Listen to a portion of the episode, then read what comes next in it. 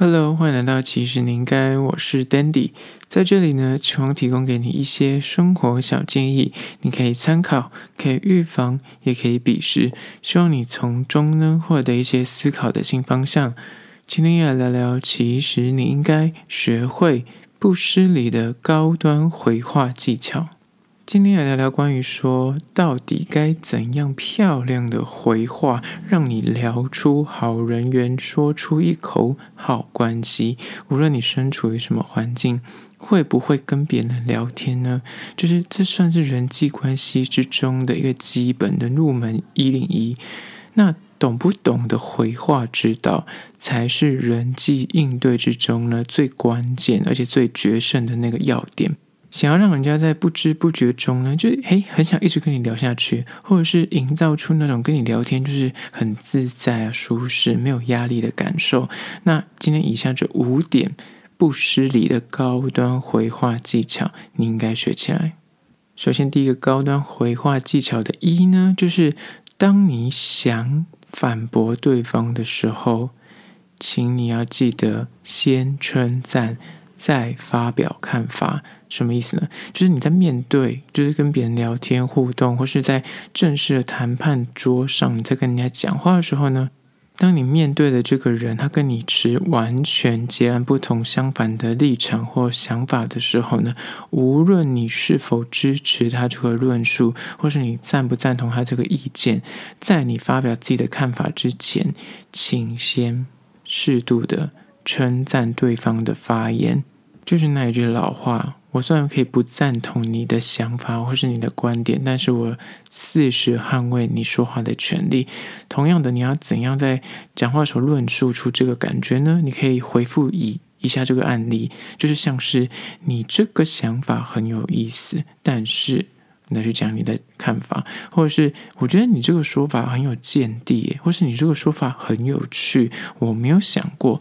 但是。然后再去阐述你个人的观点，这样子一来呢，就能够避免对方。你每次可能，呃，他一讲完什么立场，你就说不对，你的这东西我不认，我不认为这样子。或是他讲完什么看法的时候，你就说我不这样觉得，就你会直接给对方一种否定的负面观看。那如果你用刚刚的那些开头起手式，就是，哎，我觉得你这个说法蛮有意思的，或者你这个说法蛮有见地，你这个想法蛮有趣的耶。但我可能跟你抱持比较不一样的立场，然后再去阐述你要说的呃论述，这样子可能就会比较中性一点，而且不会给别人觉得说你的那个刺就是你知道，他一回复就是感觉哇那个刀光剑影非常可怕。那提供给大家做参考。第一点就是关于说你想要反驳对方的话呢，请你先称赞，再发表看法。接下来第二个高端的回话技巧呢，就是二，想要转移话题的话呢，请先接续对方的话尾，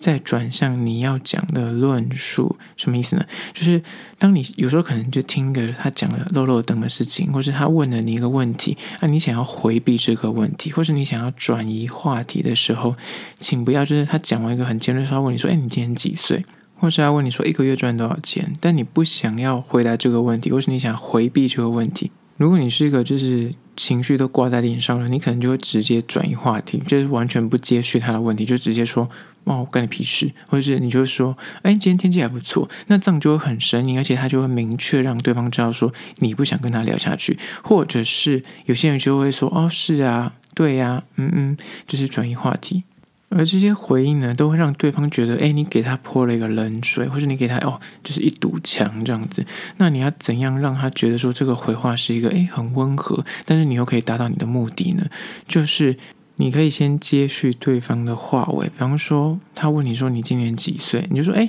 你怎么会好奇这个我今年几岁这个问题呢？其实很多人都会问我说：“哎，我是不是保养得不错？”然后转到医美这个话题，就不要正面回答他，或者是说像他每个月薪水这件事情，他说：“哎，你每个月赚多少？”你就说：“对啊，薪资这件事情真的是遥望我们年轻的时候，那时候我们那个什么最低薪资才七八十块，现在都已经一百多了，你能够想象吗？通膨竟然这么的严重，就是你懂吗？你的论述里面根本没有回答到他问题，但是你接续了这个问题，但是。你有技巧性的把它转移到一个你想要聊、跟你愿意聊的主题上面，那这样子就可以回避掉说你直接硬碰硬，会给人家觉得说，哎，你是不是很尖锐，或者你是不是生气了？那当然，如果有些。就是太过私密问题，或是你觉得他非常没有礼貌，那当然就是你可以选择不回答。那我刚刚的呃技巧呢，是关于说他可能就是不小心，或者他就是善意，只是说他这人就是问问题可能比较直截了当，然后没有再想过。那有时候你就可以稍微用刚刚所谓的回话技巧来回绝这个尖锐的问题，或是你不想回答的问题。当然还有另外一个说法是，像是哎这个问题嗯蛮有意思的，让我想想看。那我我觉得这个也蛮值得。去讨论的，然后再转到你要说的东西，或者是你可以说：“哎，你说的这个东西的确很重要，但是呢，我更想要跟你分享一个小故事。”这个说法呢，就是一样，你承接了他的话尾，但是你又默默的把它转向你要聊的主题上，那对方也比较能够觉得：“哎。”我有被倾听，我有被重视。就你们的对话是，他觉得你有明确的 catch 到他要问的问题，虽然你没有正面回答，但是你有接续他这个话尾，会让他觉得他有受到重视。那当然，这样聊天才会继续下去，就不会断掉。这也是第二个回话的技巧。想要换话题，或是你想回避问题的时候，请先接续对方的话尾，再转向你要聊的主题。接下来第三点，关于说你要给对方意见呢？请先告知他自己不一定是对的，然后再给出你的建议。哪怕你对于你自己的建议非常有把握、非常有自信，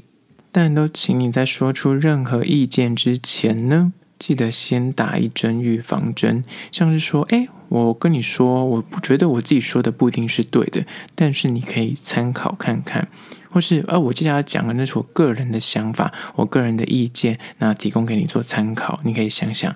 那这样子呢，其实就可以避免说你提出建议的时候，如果你刚刚没有先讲这个预防针，你就直接说，哎，我告诉你，我觉得你要怎么样做，怎样怎样怎样怎样。或是我觉得你这样做的不对，你应该相信我，这样告诉你这个做法才是正确的。就如果你给的那种意见太过直接，完全没有打预防针的话呢，你就会让对方都觉得有压力，因为他到底。该不该听信你的建议呢？感觉他不听信你的建议，就是感觉很不够朋友，或是你都已经那么热切告诉他你的答案这么的明确，然后他如果还不相信你，感觉他很笨，或者让他做错事情。所以，如果你要给意见之前呢，不管你觉得你自己的这个意见，或者你对这个建议有多有把握，请先。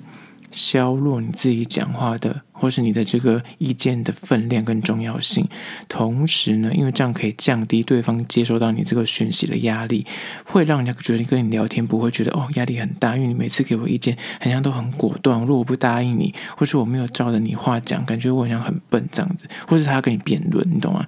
所以三就是关于说，想给对方意见的时候呢，请告知对方自己不一定是对的。然后再给出建议，这样子会比较万无一失，而且对方以后觉得跟你聊天不会压力这么大。接下来第四个关于说回话技巧的分享呢，就是如果你有想澄清的一个错误的问题，或是你想澄清自己的一个被人家误解的事情呢，请先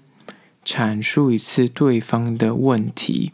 然后或者他的疑虑之后呢，再确认这个理解无误，再回答，再去做澄清。什么意思呢？当你对于别人的讲法，或是你觉得你被误会了，你被曲解了，你想要为自己辩驳，想要澄清对方给你的这个错误的讯息的时候呢，请你在此之前。你的论述先重讲一次对方刚刚讲的这个问题，或是重讲一次刚刚大家误解的你这个事情，你重新的讲一次，然后跟他 double check 说你的意思是这样子吗？或是你这个问题是是我没有理解错误吧？是这个问题吧？那借由这样的回话方法，它能够避免你们双方在对话的时候可能产生的一些误解跟认知的差异。借由你再一次阐述对方的疑虑或是对方的误解，你就可以更明确的知道说，哦，你们两个现在的问题点在哪里。然后在理解无误之后，在你判断他不管是他真的误解你，还是他只是哦，你可能你自己想多了，或是你哦你听错了，那再去做回答，他就可以避免双方因为误会或是你自己的错误解读。而导致一些沟通上面的困扰，或是有一些嫌隙出现。而这就是第四点，当你有想要澄清的一件事情的时候呢，请先阐述一次对方的疑虑或他的问题，确认你们两个的理解无误之后呢，再回答。接下来第五点，关于说回话技巧的分享呢，就是想找出共识呢，